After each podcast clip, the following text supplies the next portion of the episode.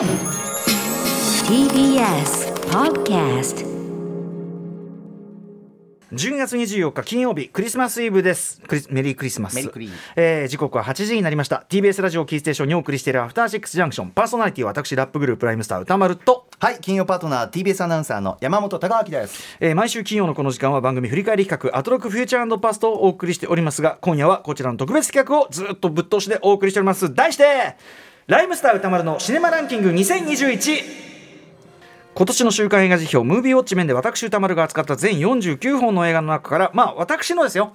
しかもまあ今日はというかね。今日今日はこれの10本みたいなことですからね。あー今日だとガイガン山崎さんも言ってました。今日はこの新ウルトラマンのフィギュア。そんなこと言ってました。ね。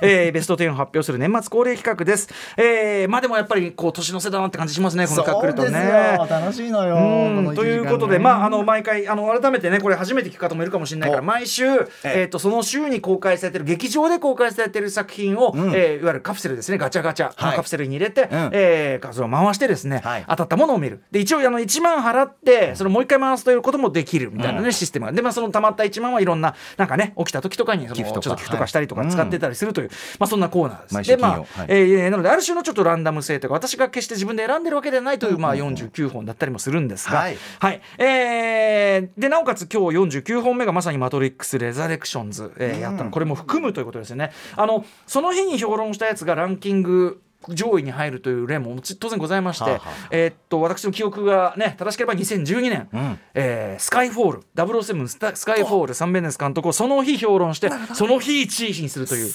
そういう今考えてもあれはでも良かった1位じゃないかなという感じがしますね、ちなみに、えっと、2020、えー昨年度の神話ランキング1位は、えー透明人間ですね。ああよかった。みんなさ俺さ結局あのコロコロナ禍公開の問題もあるのかさ、透明人間あとそのタイトルで高くくっちゃうのか、あんま見てなくない透明人間みんな。マジ傑作だから。本当によくできてる。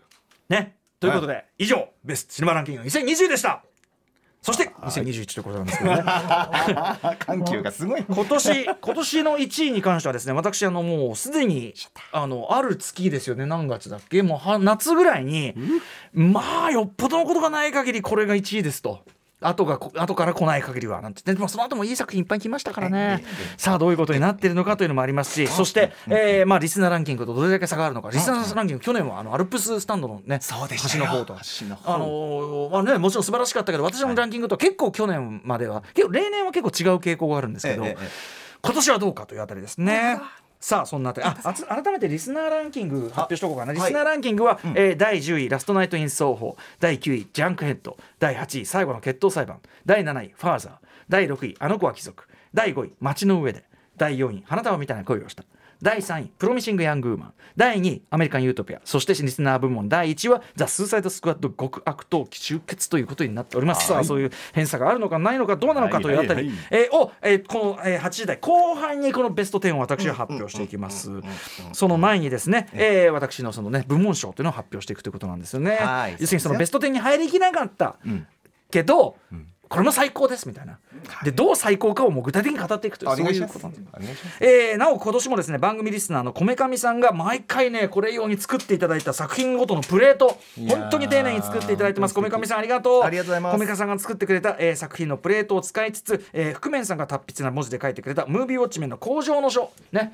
えーシネマサハスラーは去ったってね。もうだからもう2012年で13かな？その時に作っていただいたんですかね、うん、みたいなそんな工場がねありますよ、はい、スタジオに飾りつつですね気分を上げながらお送りしております。はい。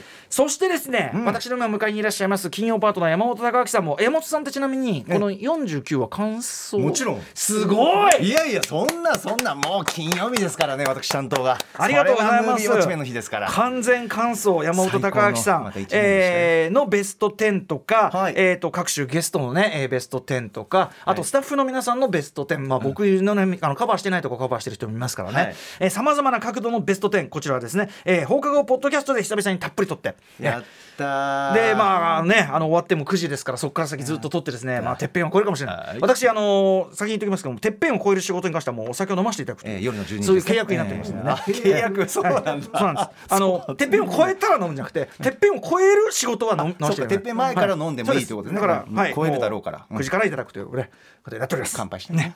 俺ルールということで。ここから先のね部門別も完全なら俺ルールで。いやベストいやベスト10もそうだな。そうだ。1から10まで俺ルールで。お送りしたいと思いはます。まずお知らせの後はランキングとは別にピンポイントで作品を称える部門別賞を発表しますさて時刻は8時8分です。生放送でお送りしているアフターシックスジャンクション。この時間は特別企画ライムスター歌丸のシネマランキング2021お送りします。はいということで8時台、えー後半ですね、まあ、30分とか40分とかそんぐらいかな、にから、えーベスト10発表しますがその前に、えーこのランキングからやっぱりねあの漏れてしまってはいるんだけどいや、まあ、入ってるのもあるんだけど、あのーここの部分をピンポイントで称えたいというね、えー部門別賞、ね、私の胸三寸、えーあんまり今年はですねあの時間がたっぷりめに普段よりはあるということで、えー、と部門をですね20うんこ考えてきてしまいましてえーありすぎてもうベスト あのベスト10の方の意味をなしていない、ね、でもそんだけやっぱりこういい映画がさもうあれもいいこれもいいってあるからさそういうことなんですよ。まだ見てない方は年末年始で時間あるからはい。配信でね参考にね参考にししていただければいいですね。さあということでガンガンいきましょう。まずはおなじみこちらの部門からです。ベストガイ部門です。まあ男優賞というかねそういう感じですかね、今年ベストガイ部門受賞したのはこちらの作品です。4月30日に評論しました「街の上で」から若葉竜也さん演じる荒川青。はいということでね。青か。ああ青ね。あのこれベストガイ部門はさあのジャック・リーチャー賞とか言ってたんですけど、全然青にはジャック・リーチャー感ないんで これはもう外しかない感じなんですけどね。はい。あちなみにですねあのこれからの何月何日に評論しましたっていちいち言いますけど、あの全ての評論にですね公式書き起こしがきっちり残っておりまして、あの非常にブラッシュアップした形で残ってますので、ぜひこの番組公式ホームページの方からねあの不調も時々ありますがね頑張ってアップしていただきたいと思います。ます。まあねあの街の上ではとにかく青が可愛いダメ可愛いということですよね。若葉達也さんってこれ評論の中でも言いましたけど、そのちょっとねあの怖い役とかさ変なもう本当にやばいやつの役とかできるのにそここの作品のこの青って、もう一歩間違うと本当にそういううちに行く行きかねない、キモく見えかねない人なのに、きっきりもう可愛く見える。あのさあの引きつった顔が最高じゃない？あー上手若葉さんってたまんないよね。緊張してとかさそうそうそうなんんか。フリーズ顔っていう。フリーズがした瞬間最高。ねえ。そうなんだよね。はいということで、えー今泉力也さんの「街の上で」これね、えー下北沢の街映画ということでもありますからねということでございます、あとあの成田凌さんとね二人っきりであの部屋になるところとかも最高ですよねもうね。空気絶妙な空気だったあれはいということで、えーベストガイ部門です。続いてベストガール部門、えー今年は、えー4名の方が受賞しております、えー今年ベストガール部門受賞した4名の方はこちらです。ドン。6月4日に評論いたしました「ペトルーニャに祝福を」から、えーゾリツァ・ヌシュバさん演じるペトルーニャ。そして4月30日評論「竜とそばかすの姫」から中村佳穂さん演じる内藤すずさん。そして10月8日評論「007ノータイムトゥーダイ」から、えーラシャーナ・リンチさん演じるノーミとアナ・デ・アルマスさん演じるパロマ。以上4名の受賞です。おめでとうございます。三宅さんもねペトルーニャベスト10に入れられてましたよね。い。これあの北マケドニア映画ですからね。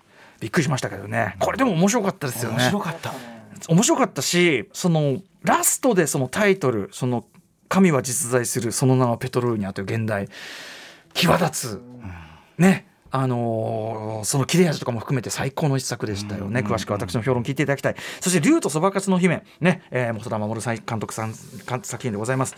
そう今後ろに流れてますけど何しろこの作品はもうだって中村佳穂がいないとこの作劇は成立しないというような。すごいねもうこっちの番組も出ていただきましたけどもねやっぱ中村佳穂力っていうのをでも細田さんも見込んでそれをさんの作品の中に取り込んでというね、えーつぶやきが心の叫びに歌に変わるというね。そうそうそう見事なの歌見事な。クライマックスなんかもう完全に中村佳穂イズムですからね、見事なものでございました。そして007ノータイムトゥーダイこれはもうみんな大好き能見とパロマですよね、ええこの二人直接はね共演する場面ないですけどね。あのスピンオフ作ってくれなんて声もねいっぱい出た。特にやっぱあのパロマのねとこ気持ちよかったねなんか007との関係がね、うんかつてのやっぱり007映画みたいなねああいうこうなんていうかな女の人をオブオブジェ的に扱うというね、物的に扱うというの時代がもうすっかり終わり、でもすごい気持ちいい関係としてちゃんと描いてましたよね。能見もかっこよかったな。パッとこう銃を構える瞬間がいいですよね。はいということで以上ベストガール部門でございました。どんどん行きましょう。続いてはこれも、えー、こう例年通りでございます。最低すなわち最高悪役部門です。これねあの本当にクソみたいなやつが出てくる映画今年いっぱいあったんですけど、この部門はやっぱりその最低かつ最高ということでやっぱり悪役として称えたくなる。例えばあの SNS 少女たちのと、ね、動画館とかさ、あれに出てくるさあいつらとかさあれはもうこんなとこでた、うん。ね、こんな流行る場とかに出したくないじゃない。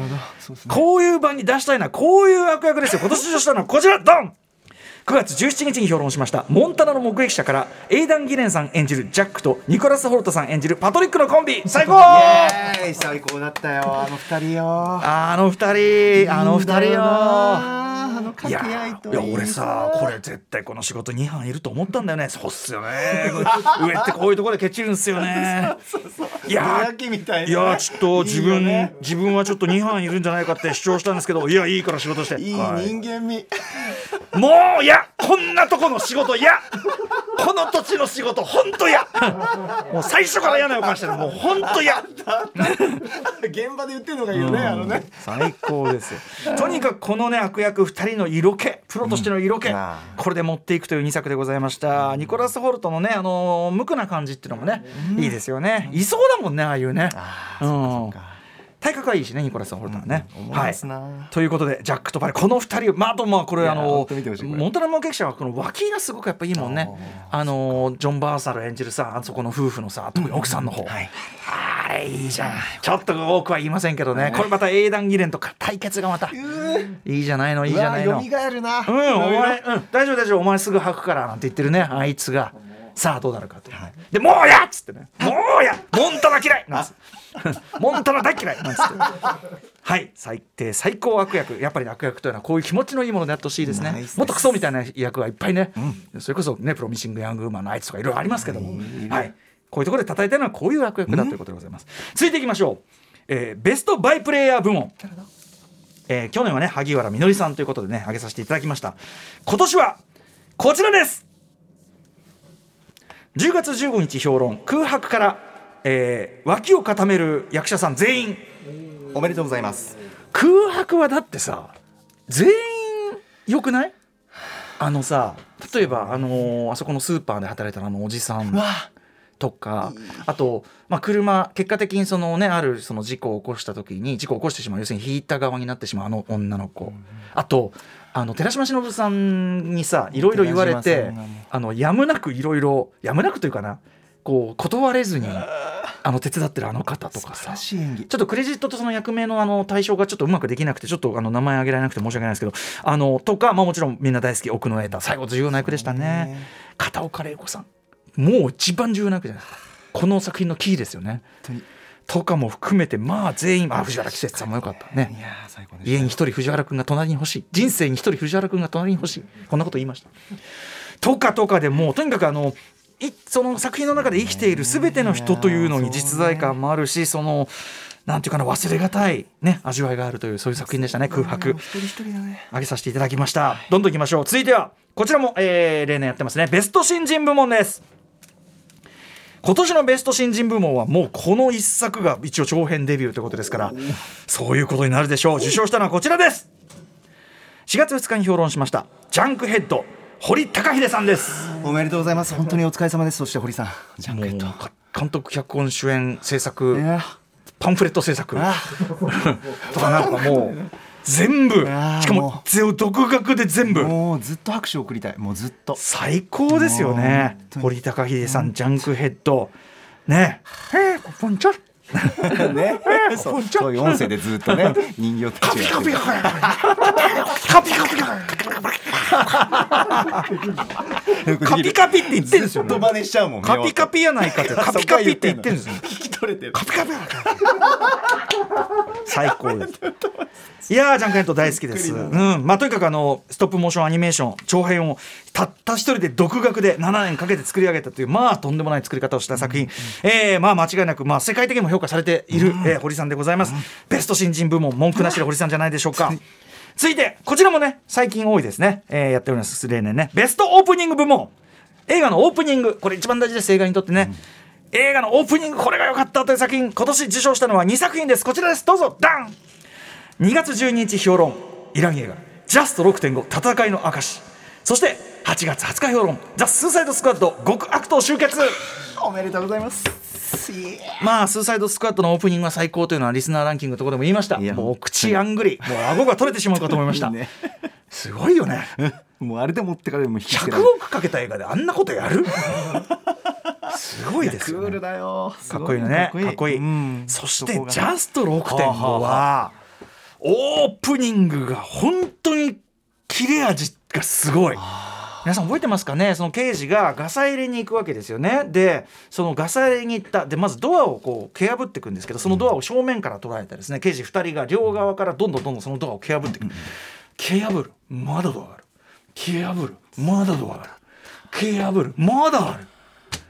その先にあったものはというのが、まあ、その虚しさ感とかもこの作品全体を暗示してますしそこからこうねあってこうね影を使った追跡劇ですよ。影。影。が見えるわけです。屋上にあれいるな。そこからまあ怒涛の追跡劇。そしてその追跡劇の結末。ああそうだ。血も涙もない。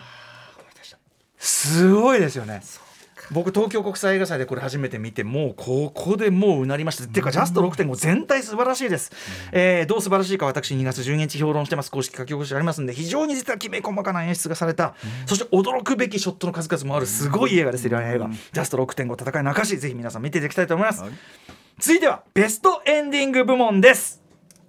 まあそれはさエン エンディングがさその良くない映画なんてのはないんだよ。ね、ベストなんかにからみんないいんだけどさ。特にこれでしょうね。切れ味参った。この切れ味に私やられました。ベストエンディング部門今年受賞したのはこちら。2月5日評論花束みたいな恋をした。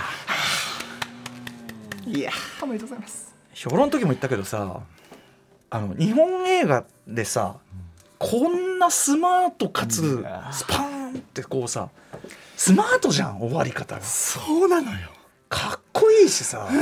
あった俺ね本当に感謝したいのはこの作品。エンドロールにだからいわゆるその主題歌チックなしかもウェットな主題歌なんかつけないでくれて本当にありがと本うこれですよ。このテーマ曲でなんかね思いを馳せやすいのよこれでね。またね。で名名場面がね絵がね。そうそう絵でね。また。麦ね麦君の絵がね。ほっこりするほっこりをキープしてくれてるしかもついさっきさしたさそのあの悲しい別れの夜にした会話がね。例えば「ミイラ店行ったけど実は麦君は弾いていた」みたいなこともそこにも反映されてるしね。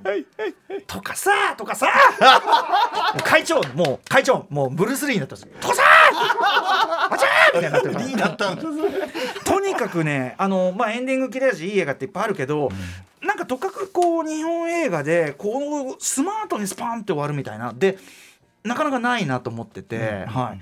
まあ、その主題歌じゃなくこれだっていうところも含めてもう素晴らしい見識。見事見事！もうエンドロールの最後の一文字終わるまでがもう全部なのよ、本当だよね。本当に。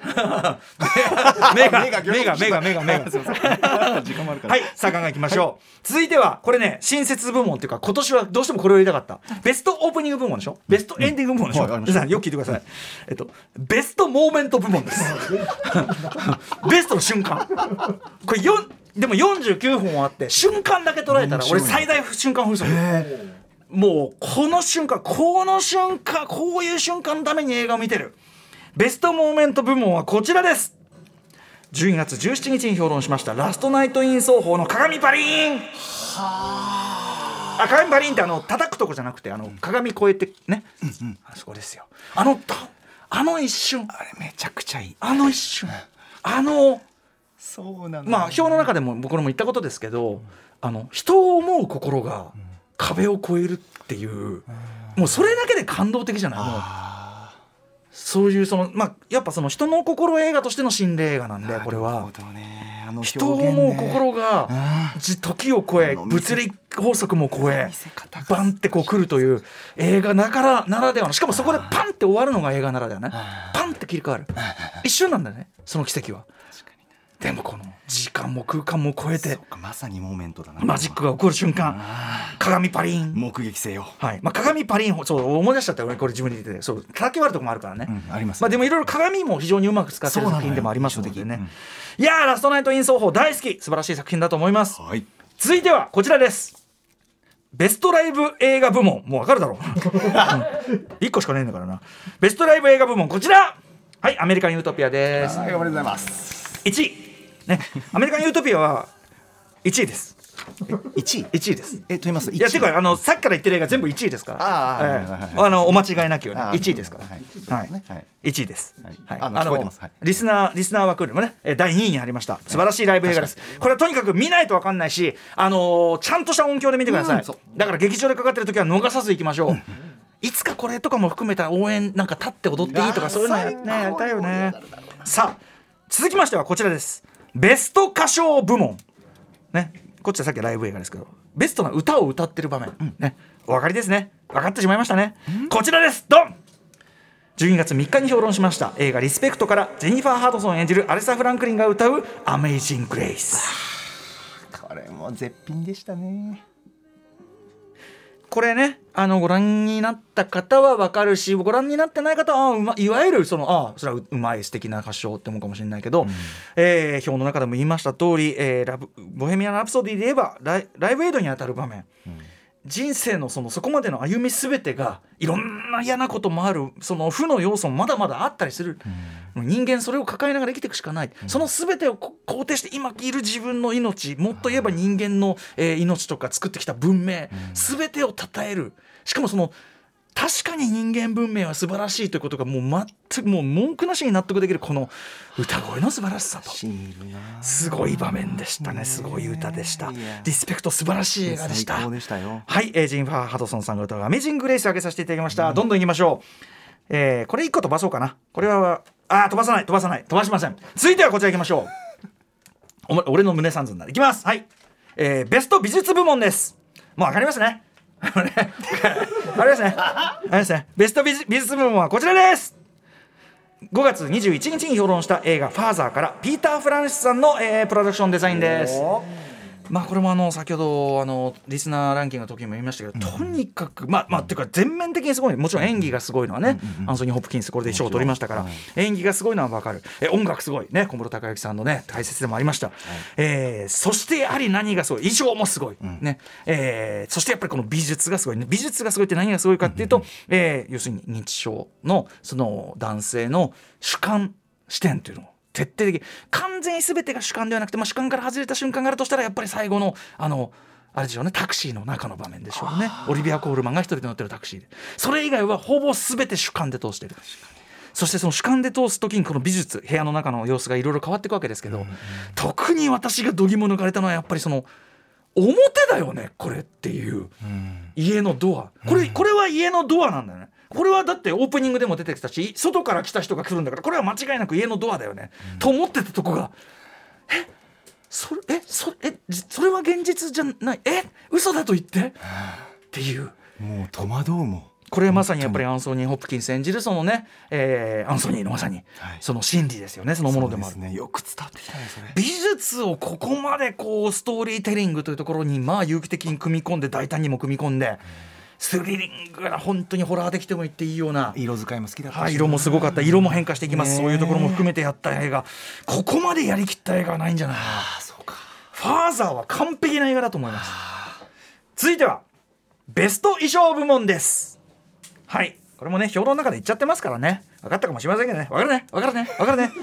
ベスト衣装部門。こちらの部門受賞したのはこちらの作品11月5日に評論しました。モノス猿と呼ばれし者たちからこれプロダクションデザイナーのダニエラ・シュナイダーさんが工夫して作ったという、えー少年少女たちに着せてるあの衣装。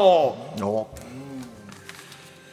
表の中でも見ましたけどこの、えっと、プロダクションで全体にそのね例えばあの建物であるとか、ね、そういう美術的な観点とか、アート的なもう作り上げが、これすごい作品でしたけどその少年兵たち少年少女兵たちが、ねえー着ているその服というのはこのプロダクションデザイナーダニエル・シュナイダーさんが各国の、えーミリタリー服を組み合わせて彼ら用に作った服でめちゃめちゃおしゃれだしでも戦闘服だし、ね。雑多だし汚れてるけどでもなんか可愛いしでそれぞれの個性にも合ってて見事なスタイリングというか。ね見応えありま売したよ。ってたら着たいなという感じでございました。ベスト衣装部門はモノス猿と呼ばれし者たちにお送りいたしました。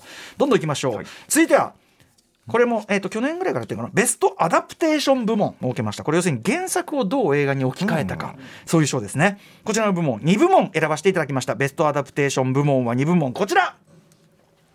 4月23日評論「ノマドランド」そして9月3日評論「オールド」再び。まずノマドランドは、ノマドランドってすごい映画化してて本当に、あの元はノンフィクションなわけですよね、ノンフィクションの、まあ、本本なんですよ、ドキュメントですよね、でその本に出てきた人たち本当の人たちを実際に映画にやってその劇映画の物語としてでもそのテーマ性とかはドキュメンタリックなそういう面は損なわずにでも一種のアート映画としてその仕上げてみる。クロエ・ジャオななんていう作劇なんでしょうかこれは。まあ、ザ・ライダーもすそういうねあれでしたしすごい。でまあエターナルズもその延長線上で作ってしまうという恐るべき映画作家クロエ・ジャオ、えーノマドランドはこのやっぱアダプテーション群なんでこんなことやろうって思いつくのみたいなとこも含めて本当に度肝抜かれました。そしてやっぱりフランシス・マクマーンドのやっぱりこうなんていうかなそこにいる人感というのかな。フランシス・マクマーンドがあの序盤でねあのいマクマクマクドーマンドが、あの犬ちゃんね可愛がろうとしてクッとこうあの感じとかね、うん、さすがですよね。ああいうところでユーモアが醸されてすごいですよね。オールドオールドもの元はねあのコミックなわけですけど、まあ、これを、まあ、非常に忠実とも言うんだけどあのーまあ本当にシャマラン流のですね、えーアダプテーションというか見事な映画作品、えーなってました、まあ、詳しくは言いません。ねあのーあれですよね。あのトーマシン・マッケンジーさんもね出てますね、ん。はい。トーマシン・マッケンジーさんが出てくるから本当に気まずいです。気まずいシーンベストでもありますね。はいということでベストアダプテーション部門はノマドランドとオールドを選ばせていただきました。はい、次新設部門です。いきますよ。ベストとんでもない映画作り部門。2部門2個受賞しております。ベストとんでもない映画作り部門はこちら。4月2日評論ジャンクヘッド。そして3月5日に評論しました。ダウ・ナターシャ。来た。ジャンクヘッドとんでもない作品では先ほど言いました、はい。ダウですよ今年俺映画表にかけたコストベストでもありますよね。そのダウシリーズで配信で見られる先全部そのロシそのロシアの方のサイト行って見てね。字幕も英語字幕付けですけどそれ長時間の。見て、えうん。大変だった。でその、まあ、どういう試みかと言いますと、とにかくその旧ソ連時代の研究都市を丸ごとその作ってでその中で本当に役者たちを生活させて、で撮るという、あのーななんなの？しかもそのなんかスペクタクル的に見せんじゃないんだよね。その本当に生きてる感生きてる人感を醸すために撮ってるのね。出てたそれが。出てるよね。出てるなんダウナターシャ僕大好きなんですけどね、うん僕もダウシリーズはとにかくもう見るの。まあこのなんていうの？物理的にも大変だし気分的にも大変っていう。ダウナターシャまあとにかくどうかしてんだろうというね。どうかしてんだろうその映画作りは。まあ詳しくは3月5日の評論書き起こしでも見てください続いてはこちらも新設部門です、ベスト懐中電灯コロコロ部門。さあ今年2021年見た映画でベストの懐中電灯がコロコロする場面はどこに出てきたんでしょうか？それはこちらです。ドン！5月14日特別企画配信限定ムービーウォッチメンで評論「Without Remorse そうかウィザードリモン」多くは語りません。ね。数ある懐中電灯コロコロシーンの中でもやはりああこう来るか。ね。見事なシーンでございました。おめでとうございます。はい、えー、ということでやっぱりテイラー・シェリダンね。モンタナの、ね、目撃者の並んで、まあ、いろんなあのあらがあるとかいろんなこと言われてますけど私は大好きですテイラー・シェリダン、はい。続いてこちらも新設部門です。いきましょう。ベスト。電車乗るの乗らないの部門。ね電車乗るのかな乗らないのかな？こういう場面ね。いろんな場面ありますけどね。2021年数あった。電車乗るの乗らないの部門。第1位はこちら。4月16日に評論した。21ブリッジなるほど。これはですねその追う刑事追われる犯人がまあこれよくある場面ですよ。ニューヨークの地下鉄でね、あの乗るのか乗ったまま逃げられちゃってもダメだし、自分が乗っちゃってこう降りられて逃げられてもダメだしっていうんで乗るの乗らないのでこう空気の読み合わせ。あった。ねまあ、よく映画ではよく出てくる場面ですけど、はい。この21ブリッジにおいてはそれが、うん。その要するになんていうかなその黒人であることアメリカでアフリカンアメリカンとして生きることという不利さ要するに彼は頭が良くて何にでもなれたんだ。この町に生まれていなささえなければ、悲しいセリフがありました。テイラー・キッチュ名演でしたね。ねそういうそのテイラー・キッチュねあいつは俺とは違うんだ。あいつは俺とは違うんだ。ってあの名台詞もありました、そういう青年のその悲しみというのをそのやっぱりその黒人警官としてチャドウィック・ボーズマン演じる主人公アンドレも分かっているからこそ、お前お前本当そういうやつじゃないの分かってる。お前が悪いんじゃないの分かってる。っていう2人のある種の共犯関係というかな。だから後ろからこう追っかけてくる他の刑事たちが来る前に2人でプッてここで2人のある種の共犯関係というかこう心が通じ合ってるこれこういうふうに電車乗るの乗らないのをつく使った作品なかなかないと思います。味深いな。素晴らしい作品でした。続いてはこちらも新設です。ベスト盗み聞き部門。ねいろんな人が盗み聞きしました。ねそんな中でベスト盗み聞き部門は何でしょうか？こちら KCIA ナムさんの部長たち。1月29日に評論しました。はい、えー、1979年韓国のパク・チョンヒ大統領が暗殺された事件、実ね実際の実録ものです。イ・ビョンホンがそれを実暗殺をした、えー、KCIA 部長を演じてるわけですがその KCIA 部長キムイ・ビョンホンがですね、その大統領の出席を盗聴する場面。してたな。切ない盗聴場面よあれは。まずその自分に対するは裏切りというかそれを知ってしまうという意味でもうん。切ないよね、そしてもう一個はやっぱり僕表の中で見ましたパク・チョンヒ大統領この作品のパク・チョンヒ大統領の,、あの役作りに漂う権力への検体。もう俺疲れたよっていう感じ、それを彼だけは分かるわけです。そこにいない時なんで、あの説あんな味わい深い盗聴ある？ねえ。そこ本当素晴らしかった。あとはベストスッテンコロリンもありますね。ベストスッテンコロリンも KCIA ですね。はいえー続きましてですねこちらも今日今年特別作ってみました。ベスト続編部門。ベスト続編部門を2つ選びました。受賞したのはこちら。11月12日評論。ハロウィンキルズ。そして本日12月24日評論。マトリックスレザレクションズ。おめでとうございます。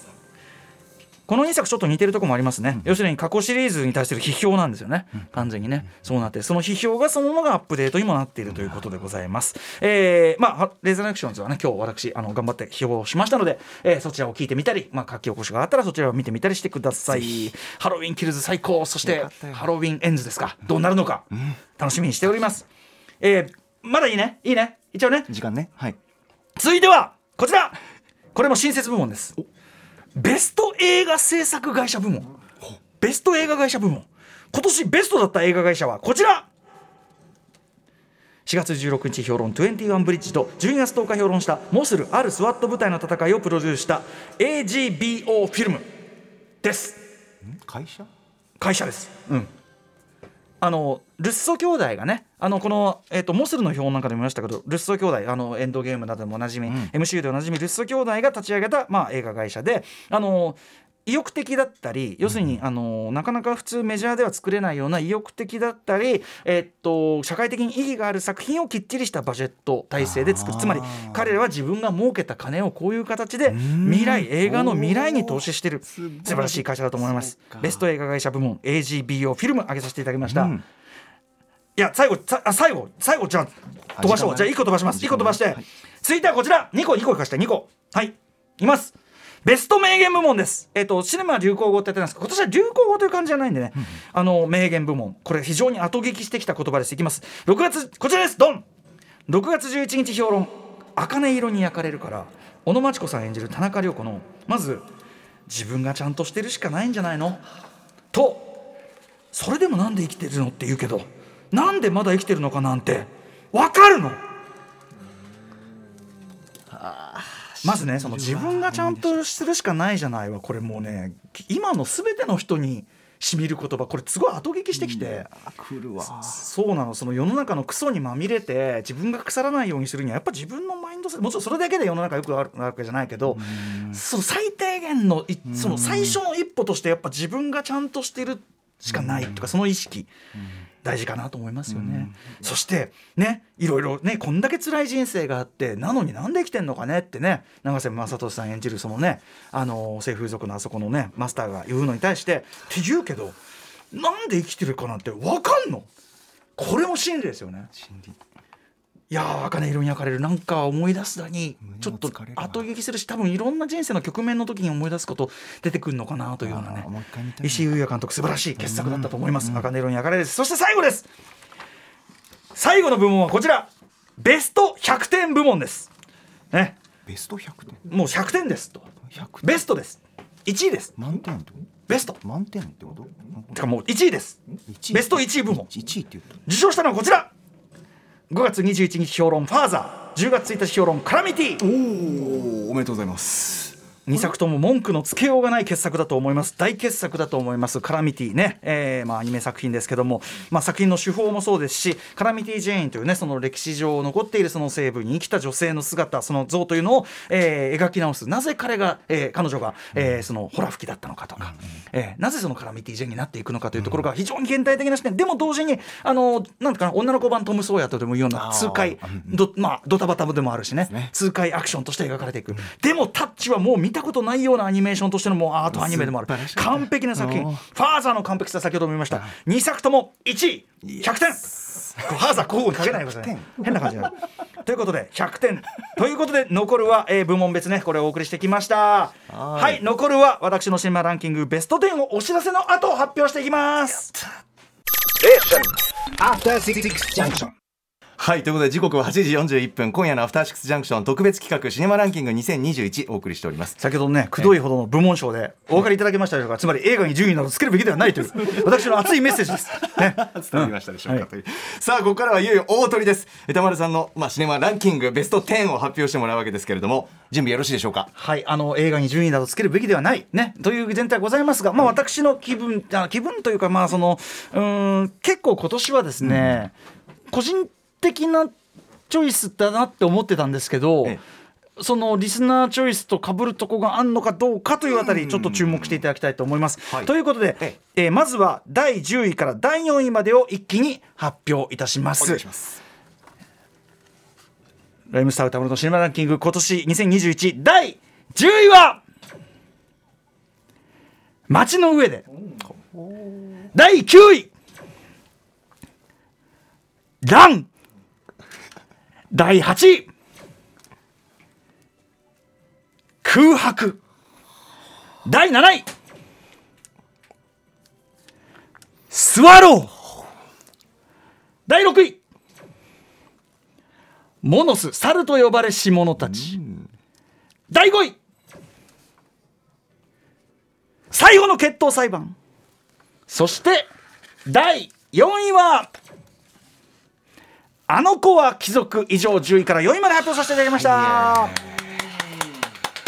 すいませんね本当にね。あのー結構リスナーランキングと重なるとこもあるしそうでもないとこもある。そうですね。えー街の上ではねリスナーも大人気でございました。リスナーランキングは何位だっけ？えーっとうん街の上で5位ですね。5位ですもんね。うん。はい。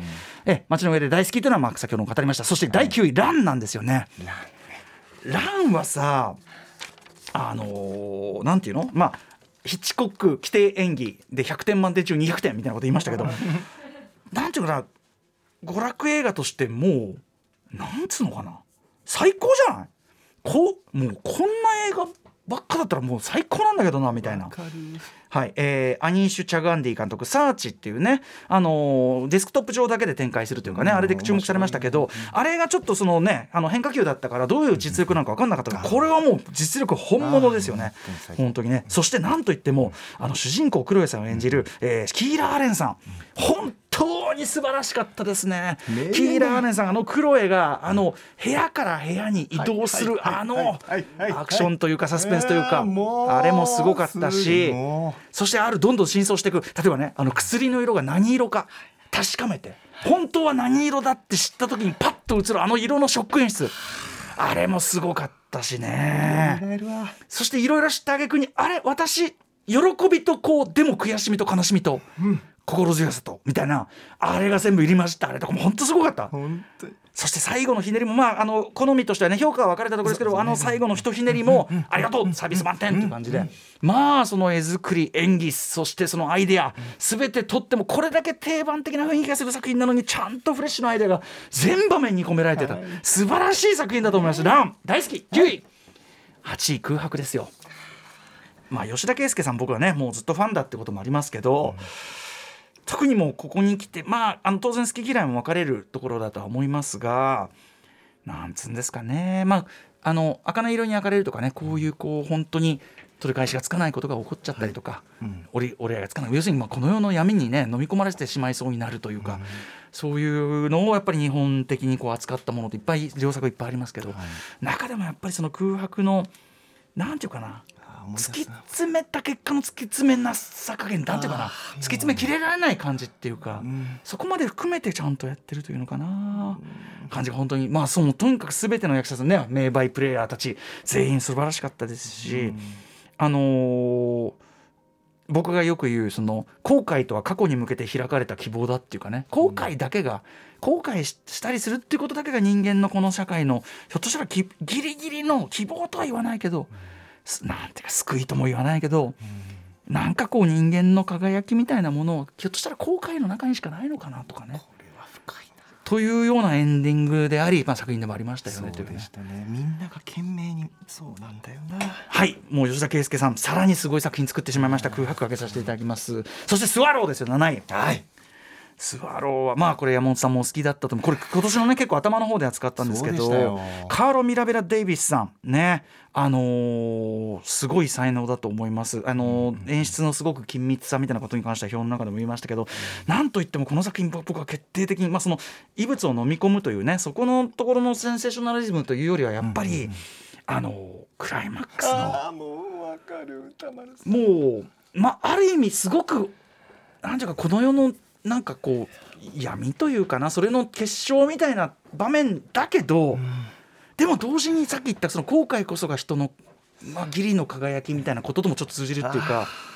人生の深淵っていうかさ本当に。もうね終盤最後も。すごい場面でしょあれ、はい。ちょっといいとか悪いとか単純に言えないんだけどすごい場面。来るのよ。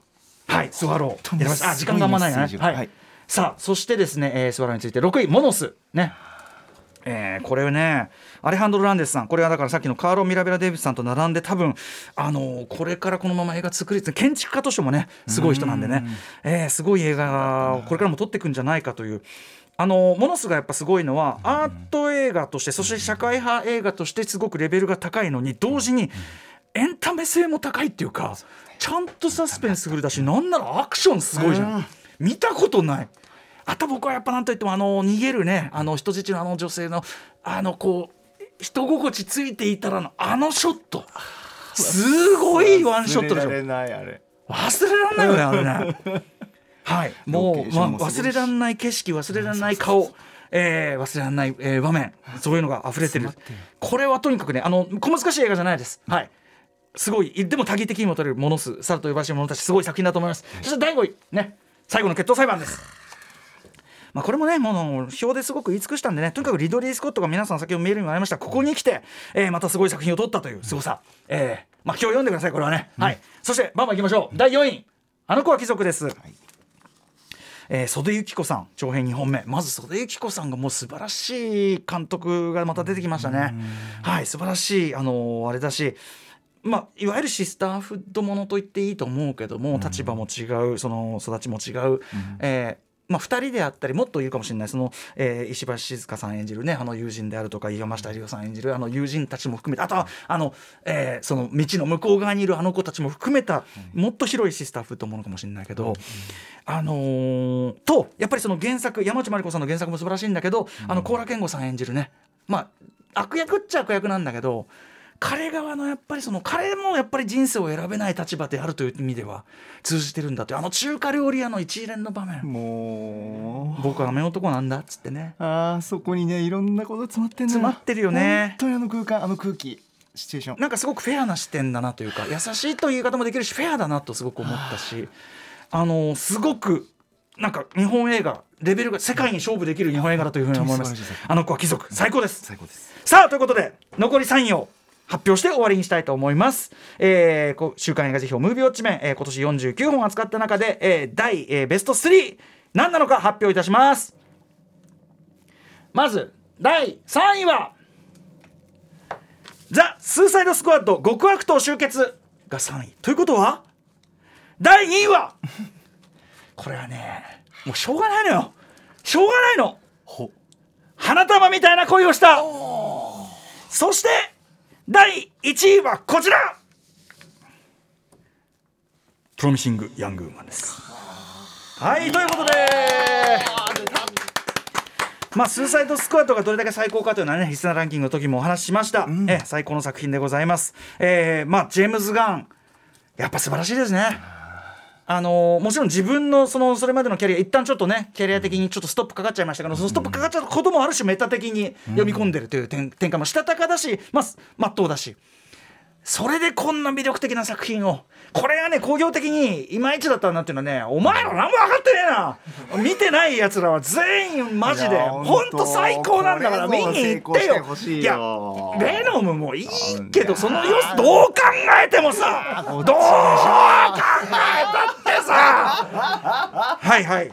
そして第2位花束みたいな声をしたです。もう散々この番組の語ってきました、はい、あのね実はね僕ちょっとかっこつけてもうちょっと下に置いてたのよええ順位を、うん、ベスト10には入れてたけど、うん、まあね花束もねみたいなぐらいの感じで言ったんだけど 行こうとしたけどあの昨日いろんな作品のいい場面見返すっていう体でいろいろ見てて「花束みたいな恋をした」をブルーレイで見直し出したが最後これが運の好きでしたえー、もうダメです。あの全ての感情が蘇ってきてしまって。無理だった。あのー、もちろんねあの坂本雄二脚本ありきということで、まあ、とかくそのなんかセリフ劇でやるというようなことがね、まあ、ちょっと批判的に語られたりすることもあるけど、見てもらえば分かると思うんだけど、本当に肝心なことは全然言葉にしてないですよ。全然。はい。あのー見返してやっぱ分かるけどやっぱあの2人の繊細な表情であるとか、うん、ちょっとした何かちょっとした何かっていうところで多くを語るというか。